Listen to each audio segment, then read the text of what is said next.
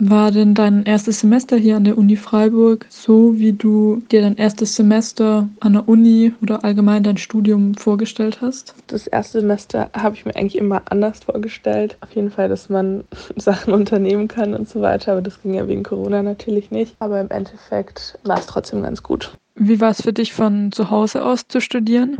Für mich war es schon schwierig, mich da irgendwie dann zu motivieren. Vor allem bei so 8.30 Uhr Vorlesungen, die dann eben live waren. Wenn man die dann so aus dem Bett geschaut hat, dass man dann nicht nochmal einschläft, war schon schwierig. Und auch generell, also so bei den asynchronen Vorlesungen war es halt bei mir so das Problem, dass ich mir das ja jederzeit anschauen konnte und mich ja nicht so an die Zeiten halten musste, was dann am Ende vom Semester doch ein bisschen stressig geworden ist, weil sich dann halt auch schnell sowas an Vorlesungen ansammelt, die man irgendwie noch schauen muss. Zu Hause gab es auch einfach zu viel Ablenkung, zu viele Sachen, die man dann vielleicht auch gerade lieber macht.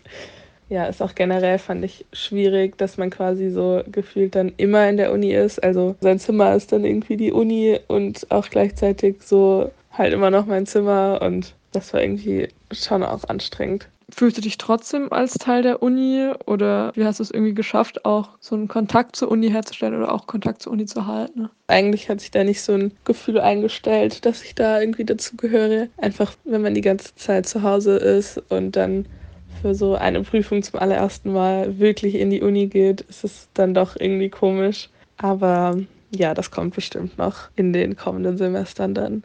Gibt es irgendwas, was du dir für das nächste Semester wünschst? von der Uni her vielleicht einfach, dass diese ganzen Vorlesungen und so vielleicht ein bisschen interaktiver sind. Also, dass man, wenn man schon nicht zur Uni gehen kann und dort KommilitonInnen kennenlernen kann, vielleicht einfach in der Vorlesung irgendwie ein bisschen Zeit dafür bekommt oder so.